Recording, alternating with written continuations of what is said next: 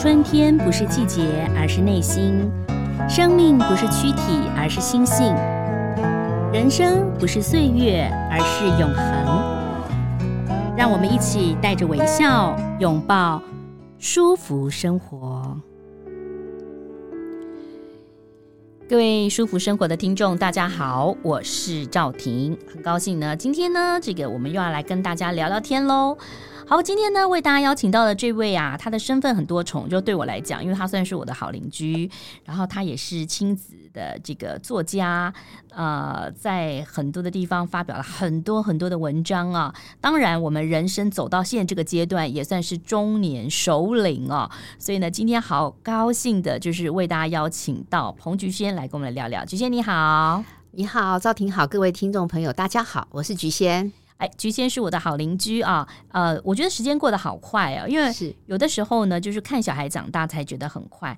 呃，我我觉得姚记不能讲姚，就不久前怎么感觉你还带着三个小孩在我们住家附近的庭院跑来跑去，跑来跑去。嗯哼，现在听说一晃眼，已经老大已经。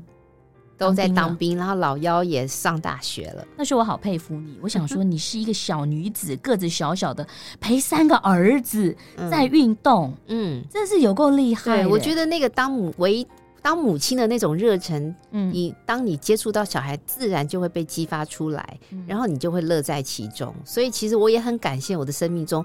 有三个小孩陪伴着我，嗯、然后呢，让我重新经历三个童年，还有三个青少年。那、嗯、每一个时期都有很多不同的功课。嗯、比方说，他们到青少年，我就突然觉得他们变成一种新颖的生物，真的带给我的可能那种礼物的。嗯那种不同的礼物，它的它其实背面是一种更大的挑战。而且他们青少年不仅是自己是变成另外一种不同的动物生物，他们自己也养了很多很恐怖的东西。没有啊，对我来讲，对我们家老三喜欢养很多动物，像蛇啊、蜥蜴啊、巨蜥啊这些东西。所以你们家会有这些东西？是是是。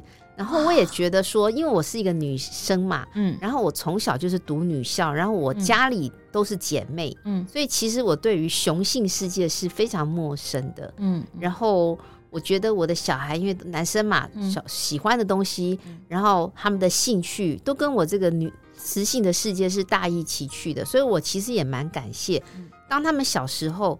他们把我带入世界的另一个面向去伸展我的触角，我才理解说，哦，原来世界上有这么多稀奇古怪的动物，然后原来我们的社区居然有很多可爱的，像是什么小松鼠、黑冠麻鹭啊，对，连五色鸟。也是因为我的孩子长大，然后有一天带着我说，我们社区有五色鸟，不然我住了十年，我都不知道我们社区有五色鸟。所以其实你看哦，我们现在其实，在台北的这个地方，某一些地方它。它整个的，呃，这个呃人应该说民众的素质也很好了哈，嗯、然后呢，就是绿化的也够，所以才会有这些可爱的生物。嗯、对，所以其实我觉得像呃我的孩子就是慢慢经过青春期，嗯、然后其实我也在青春期的时候跟小孩子有很多新的课题跟挑战要去学习。我看一篇文章上你写到，就是你小孩说，哎，你不是亲子专家吗？那这个对你小孩会这样说，对不对？会不会，他就说你还是一样会发脾气啊，你还是一样会骂人呐、我说对啊，因为妈妈也还是还是人呐、啊。嗯、啊，我只能说透过写作，我有更多的机会去省思，或者把我的生命经验直告带给大家做分享。嗯、但不代表我是一个完完全全能够摆脱人性束缚跟弱点的一个神呐、啊。是对，有时候亲子专家讲的一些内容，就是说我们要真正实行的时候。基本上呢，还是会有一些情绪嘛。我觉得这个人跟人之间，有的时候不见得是要讲到什么重要的事情，而是那种 emoji 好不好？对对，其实情绪好不好？对，其实我在写呃上上一本书，我最近没有什么新的作品啦，毕竟到了另外一个境界，在酝酿了。对，在酝酿熟龄的题材。嗯、那我上上一本书是《家有青少年之父母生存手册》嘛，好长、呃。所以说，呃。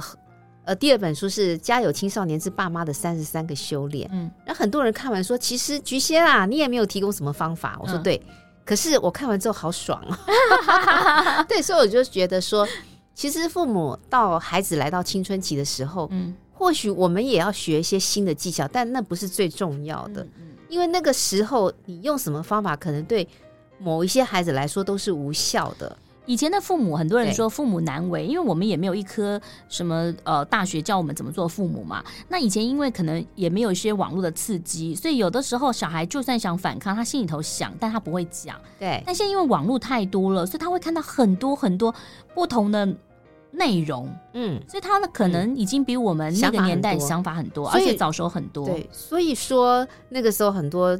就是我的读者跟我说，没有关系，我们也不要学什么方法，我们只要学习能够在你的书里得到共鸣 跟安慰就好。我觉得，哎，这就是我们我我写书的一个很重要的首要目的，是你有没有在我这里得到共鸣跟疗愈。嗯，那比你得到方法来说，我觉得这个任务跟功能是更重要的。甚至他在看到了亲子作家这个菊仙呢，他在谈到跟孩子中间的对话的时候，他会觉得。哎，你都这样了，轻松了一点，就是说 哦，亲子作家也都这样，所以其实也都还好，因为青少年就是另外一种不同的对的物种嘛。其实你会发现，青少年根本你跟他讲任何道理，嗯，你越想讲道理，他越是觉得很烦，越不想听。你有三个，嗯，怎么到底要怎么样对付青少年？就是你都怎么样？是每个个性应该都不同吧？哈，你的三个孩子，我我我先讲比较极端的好了，就是说。很多父母会跟我说：“我免不了对他们这些啊，真的是会发脾气，怎么办？我真的是没有办法控制我自己不发脾气。嗯，然后我说：所以你想骂人？他说：对。我说：那你就骂。他说：啊，菊仙，你叫我们骂小孩？我说：因为你控制不了啊。我也有这种时候啊。嗯，我说那时候我就会告诉自己，我受不了，我需要情绪的出口，我一定得稍微骂两句。嗯，那我说你们有这个时候，我也。”我也没有办法告诉你，哎，你不可以，你不可以骂人，因为我们做不到嘛。对，所以我就跟他们说，那你就骂，只是说你可不可以控制自己，骂个三分钟、六分钟，我就跟他们笑称说，六分钟呼一声。哎，对，因为怎么讲？其实你会发现，骂小孩唯一的功能，你抒发了，只是抒发你自己情绪。你对小孩来说，当然没有任何正面的功能。嗯，除了警警戒、威吓，那最大的功能就是让他更远离我们嘛。嗯，嗯，没有人希望被骂。那你觉得好好说有用吗？嗯、对于青少年，好好说也要看时机。那我回归到刚才骂人这个，我就说、嗯、我也会骂，我就会提醒自己啊，六分钟，六分钟，控制六分钟。我只是想要抒发。然后我也跟很多人分享说，我有一年的经验，我也写在书里面，就是说我提醒我自己，可不可以把这个骂再提升一下？嗯，所以怎么提升？嗯，那一年就是暑假嘛，嗯、你知道我们三个小孩同时放假，又是男生，很脏乱。嗯，我真的很痛苦，就是你早上起来你就发现都没有人起床，嗯，然后起床就开始不断制造脏乱，比如说喝的杯子不洗，然后呢上完厕所很臭，所以你家是我乘以三呢？对，而且是男生，嗯，那男生对于那种清洁的标准是比较低的，对。所以，所以你就知道我很受不了，我就发现说，哎，暑假才没多少天，嗯，我就已经每天都在从早念念到晚，这怎么这样啊？那个怎么样？那怎么样？那你又不想帮他做，因为你觉得以前一直做，就是不想做。所以我那天我就开始想说，不行，我连我自己骂到我自己，我念到我自己都快觉得自己面目可憎，我就把我受不了的事情逐条的。逐点的把它写下来哦，用写的。然后我就跟他们说：“哎、欸，三个同学，他们长大我都说，还有三个同学，嗯，晚上吃饭之前你们有没有时间？好，先空下来。你不可能跟青少年说你现在过来，通常是没效的。嗯，他们一定会说我在忙，没时间，等一下。所以就跟他预约，要预约，要预约。对，吃饭前肚子饿了，对，那那个有个急迫的一个目标等着他们，他们一定会愿意空出时间。嗯。”所以我说晚餐时间好，空出十分钟，嗯，到客厅集合啊。嗯、那到晚餐时间，我就拿出我写的那个逐点逐条的、嗯。那个时候情绪已经好多了，对不对？对。你写了十点，有没有划掉了几点？还是一样？有，就是我觉得不满意，比如说、嗯、衣服没有翻到正面啦，杯子乱丢啦，嗯、早上起床很晚啦，嗯、或是晚上睡觉又不去睡啦，嗯、这些逐点逐条的写下来。嗯、然后我就说，现在我要跟你们谈话。不是跟你们讨论事情，嗯，好，所以你们都不要插嘴，也不要说话，嗯、只要我讲完，我们就立刻吃饭，嗯，然后他们就坐下来，因为要吃饭嘛，肚子饿，嗯、所以我就开始一二三四五，然后我还写了一个 ending，嗯嗯，就说妈妈存在的目的不是在讨好你们，人讲 ending，然后我说我就拿着这个，加签名吗？不是，就念，嗯嗯，讲，嗯，然后讲完讲完之后，他们没有打断。因为我跟他们讲说，我一约时间，二不要打断，三讲完之后大家才可以吃饭。嗯嗯嗯。然后你知道我讲完，我就真的觉得自己情绪得到了很大的释放。嗯嗯嗯。所以我就知道说，哎，我就跟很多父母说，当你很想骂人的时候，你把你想骂的东西把它整理一下，写下来，把这个骂的层次提升为训诫。嗯。那一方面，我就问他们啦，你觉得训诫有没有情绪？嗯。他们想一下，就说。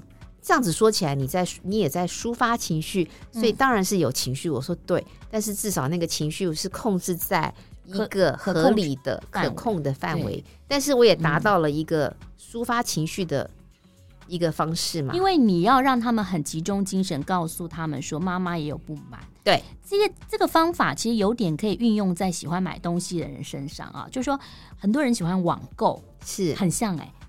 就是说，你先不要结账，嗯，你就把这些你喜欢的东西你放在那个购物车上。是，放完以后你感觉 就抒发了，然后你就换一页，你就没有要结账了嘛。这个其实这个是有点类似。对对。那孩子听到了这样子，他们有没有说说完了吧？怎么样？都没有，没有。我因为我很快结束，真的就是在六分钟之内把所有事情结束完就说吃饭了。吃饭。然后我其实我也知道这个训诫的这一场训诫的目的。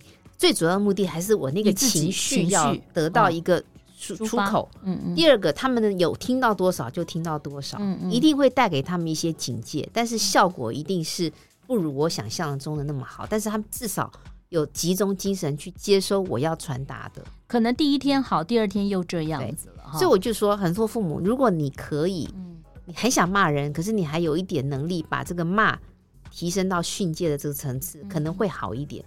因为骂就是谩骂嘛，你是想到什么就骂什么，你可能骂到祖宗十八代，你都乱骂一通，但你可能是毫无重点的，而且毫无节制的。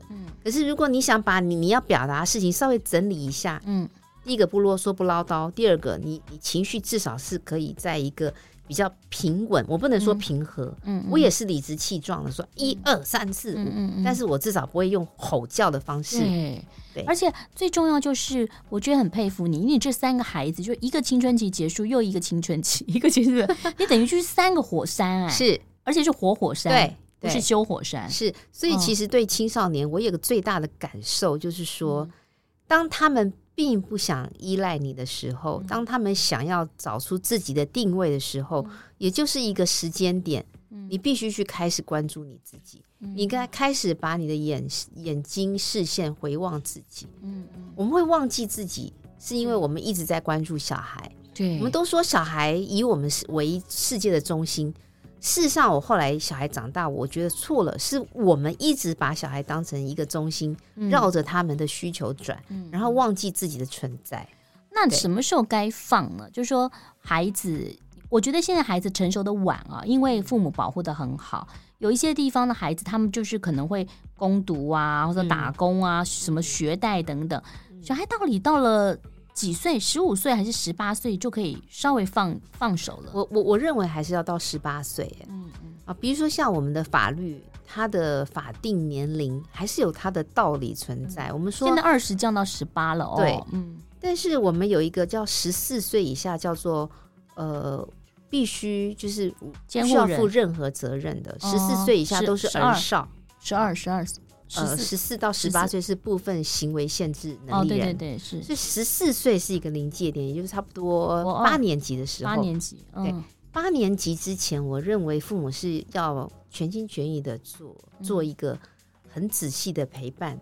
嗯，好，那我觉得十四岁到十八岁，因为我们的法定是认为是部分行为能力人，嗯、也就是说，这时候他们。成熟不足，但是又有自己独立思考的一些需求跟能力，嗯嗯嗯、所以这时候我觉得就是要稍微放，开始慢慢放。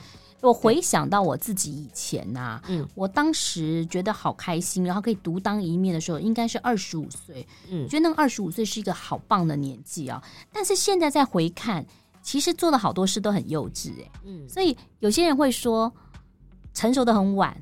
哦，就是有可能有的人三十岁他才觉得他成熟了。我会觉得人的成熟真的是需要用时间作为代价。嗯，所以有时候我看我小孩，比如说我现在小孩已经有两个成年的哈，超过十八了。哦、对，然后你会发现他们这个年龄非常的自我，也相信自己的嗯，嗯呃所有的想法嗯。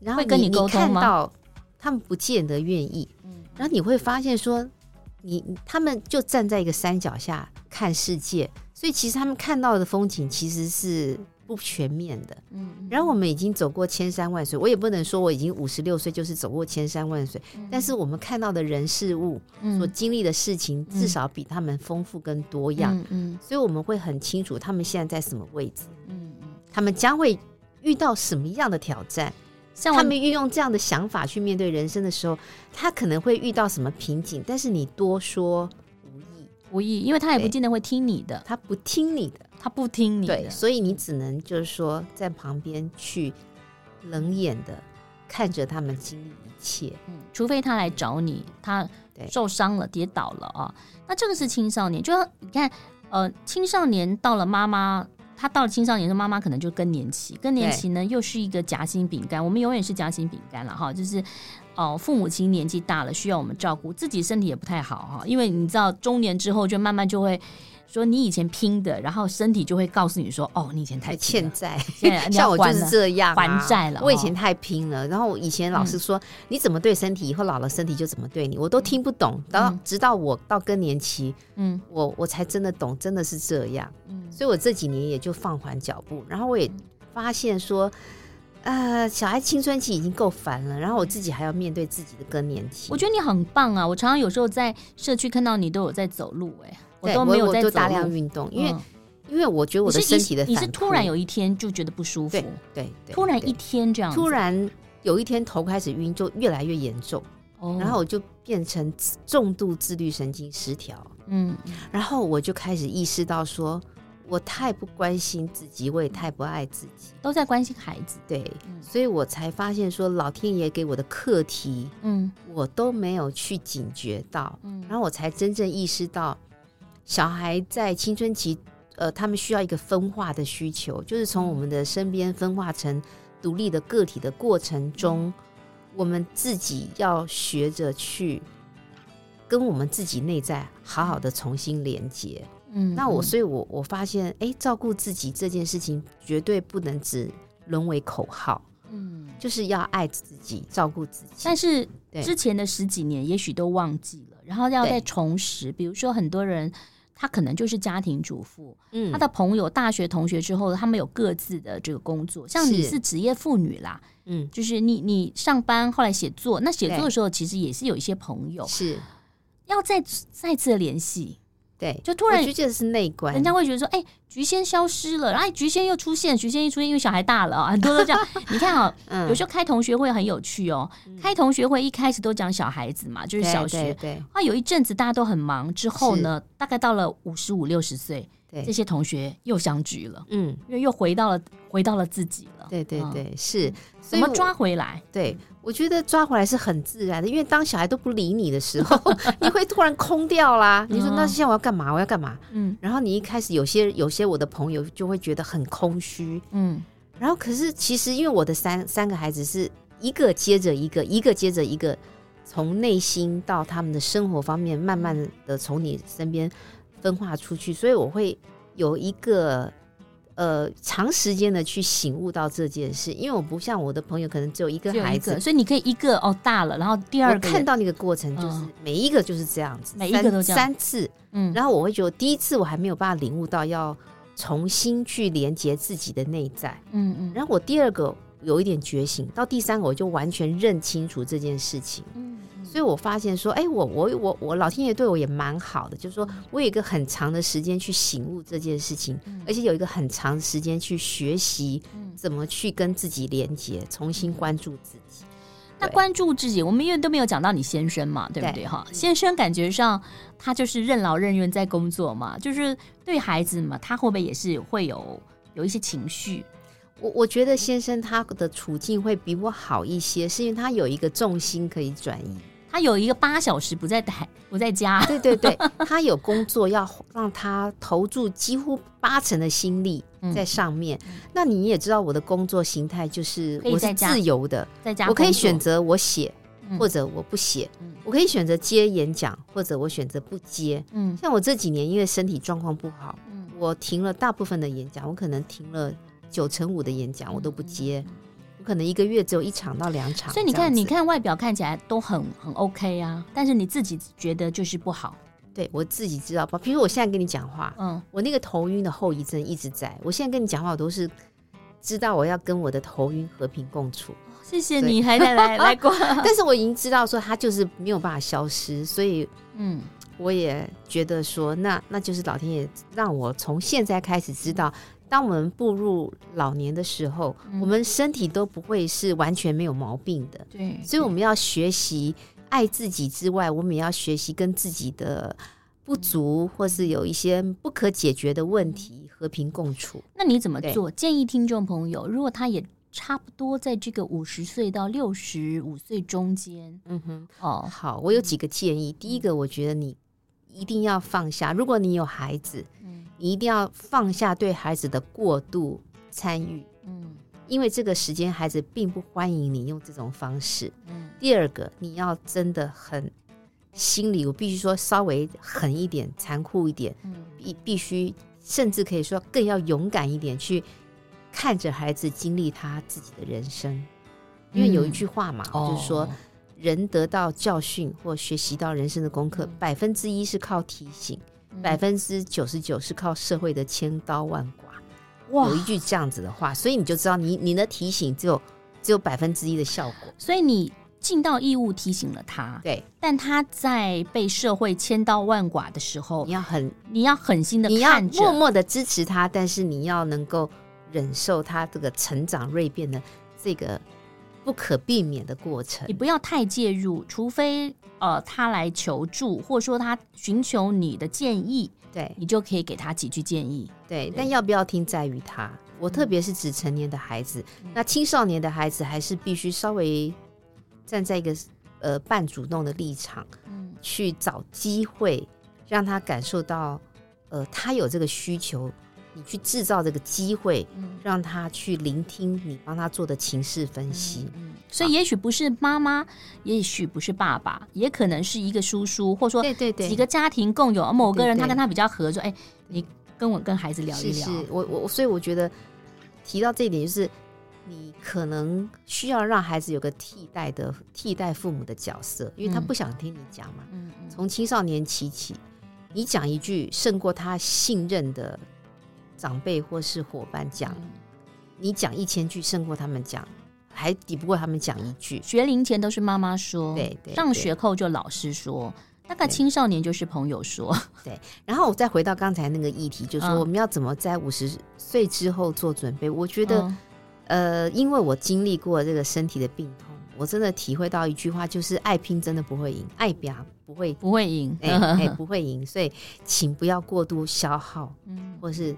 Torture 就是过度耗损自己的身体。你以前是都在熬夜写作，对对对，是是。我记得我以前老公跟我讲过一句话，就说孩子都睡了，你为什么不去睡觉？那个是最珍贵的时候，还好不容易孩子睡了，我当然要做我自己的事。对，我说，我说要不是我这样熬夜，我写得出书吗？嗯，你去上班的时候，我都在带小孩、忙家务，他们睡觉，我才有这么珍贵的时间可以读书，写一些我的心里的感受跟生活的。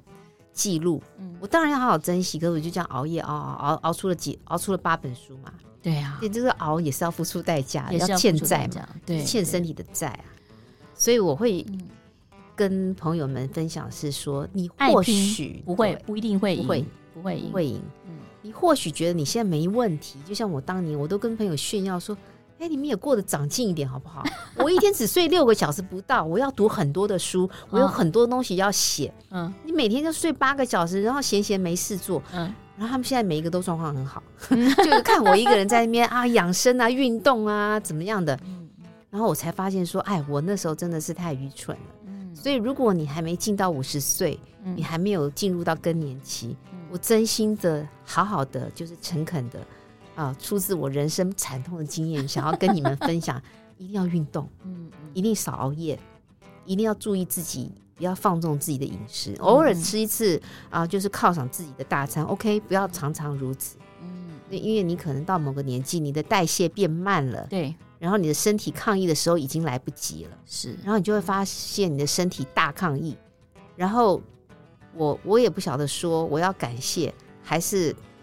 感谢我的身体，还是要呃回去痛骂我的身体，让我工作中断。但是我现在用一个长时间的维度来想这件事情，其实我的身体是对我非常仁慈的。他前面已经忍耐了很久，对，然后他现在告诉你要该休息了。对，他跟我在这边叫啊，这边喊啊，这边发出怨言的时候。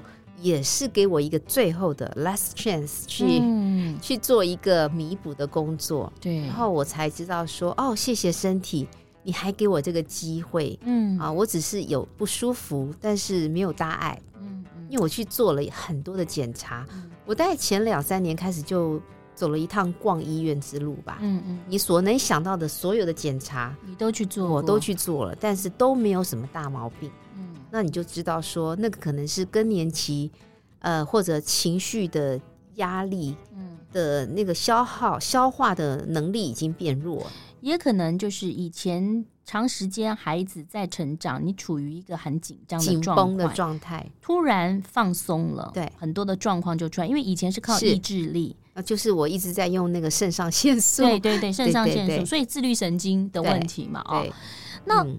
当然，我们这个年纪也会碰到了父母亲的离去嘛，哦，所以有人说哇，这个首领你要活出开心跟快乐，可是怎么样找到自己的快乐跟开心，嗯，不是太容易哈，嗯，因为我们的责任真的很多，上有父母，下有小孩，嗯，尤其是我们这个年龄，小孩可能都在青春期，嗯，是非常难搞的，嗯，好，那我我我我真的要跟朋友们分享是。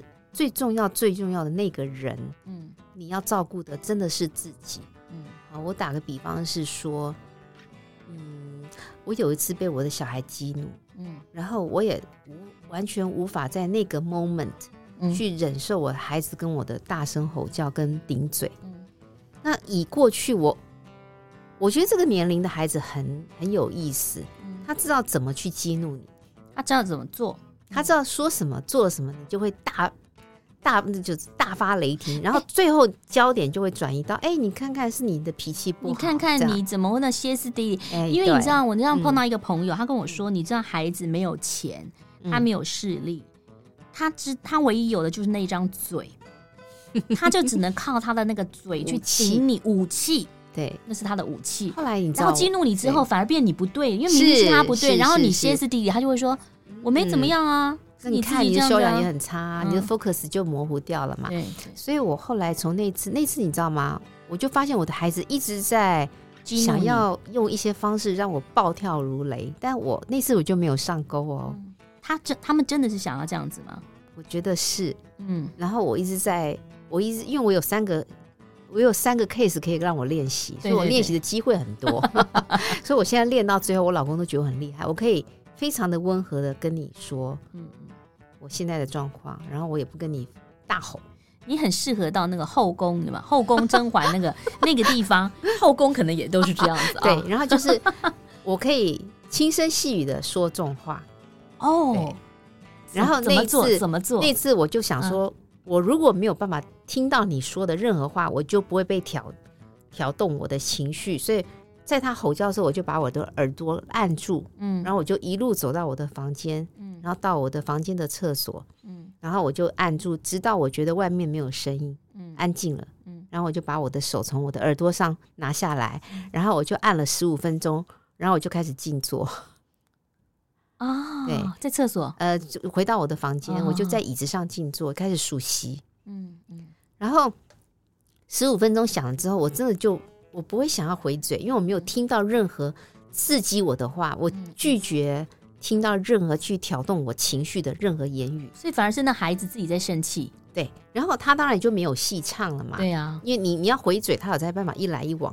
他发现他吼叫你也没有声音，他就吼吼，最后就当然就没了，就没了。然后我就静坐，静坐完之后，我当然就情绪比较平和。嗯，但是这还没完哦。哦，我就开始自我对话，我说菊仙。你觉得你 OK 了吗？嗯，我说我现在虽然没有怒气，嗯，但是我心里其实是不 OK 的。嗯，因为我觉得心里有点难过，嗯，跟委屈是孩子怎么这样这件事情，其实我于理是没有什么亏，嗯，没有什么亏欠你的，嗯，但是你可以对妈妈这么凶，嗯，我当然没有办法在十五分钟这么神的，对，就立刻恢复情绪。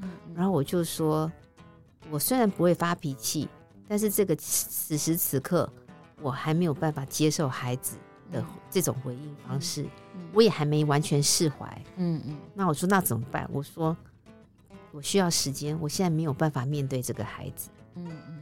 那那我就再问我自己，那你要怎么做？嗯，我说我现在就是看到他，我就是很烦，很心情就是会被对，我就尽量不要看到他。那你可以，你就要出去了吗？对，我就那那我说接下去你总是要跟有些事情总是要跟这个孩子，有时候要联络啊、吃饭啊、干嘛、零用钱啊，或是功功课啊哈。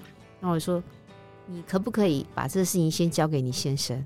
你跟他讲，你现在没有办法。我说好，我就说我就说老公来，我跟你说至少一个礼拜。我看到这个孩子，我会很很有情绪，嗯，所以这个礼拜我不想面对他，我也不想看到他，因为我没办法控制我自己，看到他那一股怒气，嗯嗯。嗯，所以这这七天麻烦拜托你，嗯嗯，很多事情就透过还好有个帮手，对，然后就七天慢慢慢慢慢慢慢慢的那个情绪就是从外外在的不发怒到内在的真正的情绪的放下，那是需要。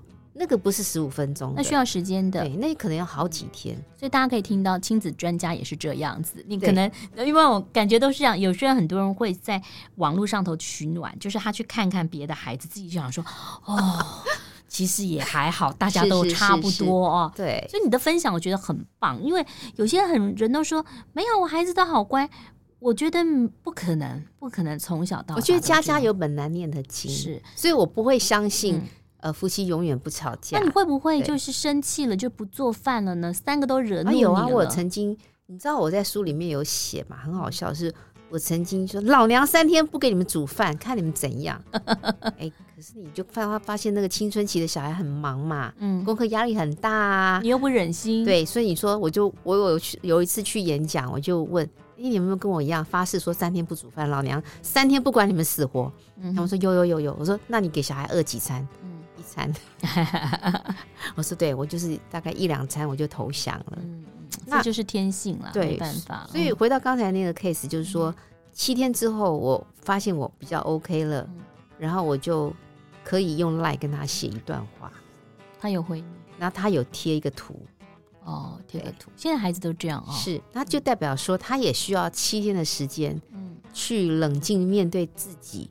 所犯下的一些他不可控的行为，他也许第三天、第四天已经有点惶恐了，甚至悔意，但他可能就也拉不下脸跟你说，尤其是男孩子。嗯，然后我也跟很多父母分享说：“你以为这一次小孩就学乖了吗？嗯，不可能一次，是好多次，好多次，而且他们这个年龄，他们的那个杏仁核，我想那个赵婷。”主持人也知道说，杏仁核就是我们的情绪反应的中心，是。特别敏感，所以他们的负面情绪是会翻倍的表现出来，所以他们的怒气特别的容易爆炸。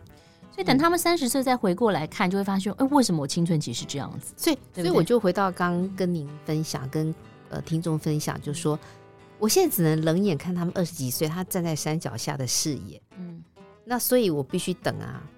等到他们再大一点，好，他们回头看的时候，他可能会觉得自己很荒谬啊，觉得自己是很无理取闹啊。但你就是需要时间嘛，对。所以现在我们应该做的就是看着他们，但回归自己，好好的照顾自己的身心灵吧。对，身心灵很重要。对。然后我上次前几天读到一句话，我觉得也不错，叫做叫做“润物细无声”，我觉得蛮适合。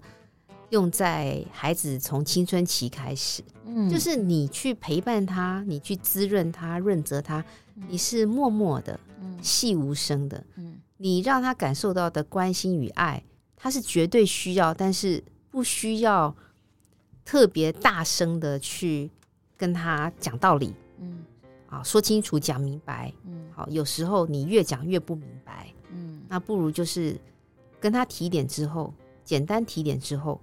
他能听就听懂了，嗯，他如果能自控，那也就自控了，嗯，他如果有纪律，他也就慢慢学得了。但是如果他听不懂，那只是反效果，嗯。但青春期的孩子，我认为还是跟他有一些明确的规范，但是他是不是能做到？我们给他一点弹性，好是蛮蛮好的。对，就是给他一点弹性，也给自己一点弹性。是是，而且每个人的标准不同。对对，也许你的标准是一百分，青春期觉得说我都做得很好了，妈妈看来只有五十分。对哦、呃，但是就是退一步很重要。呃，说的容易，但是在同一个屋檐下。你也知道，台湾的房子并不是太大哦，是，所以呢，在房间、客厅挤来挤去，难免就会看到他，怒气就会上来。所以这时候呢，就学着菊仙的呃状况，先去可以去数息打坐，然后呢，就用另外一种方法，也许这几天都先不要跟他们有言语上的接近，或许是用传简讯的方式，可能会好很多。嗯嗯，好，今天非常谢谢彭菊仙帮我们来谈谈，就是家有青少年，呃，妈妈又处于五十岁首领的更年期，到底要怎么样的有一个和平的相处啊？你现在还是正在进行式吗？是是是，我觉得孩子。你晓得说，现在青春期不是我们说的十二岁到十八岁这么简单。我觉得现在父母难为是我们的青春期往下往上延伸，越来越长的青春期，从九岁到三十岁可能都知道青春期，所以你就知道父母多辛苦啦，大家辛苦了。好，大家这个好好的修炼一下，也谢谢菊仙，嗯、谢谢听众，谢谢大家。拜拜。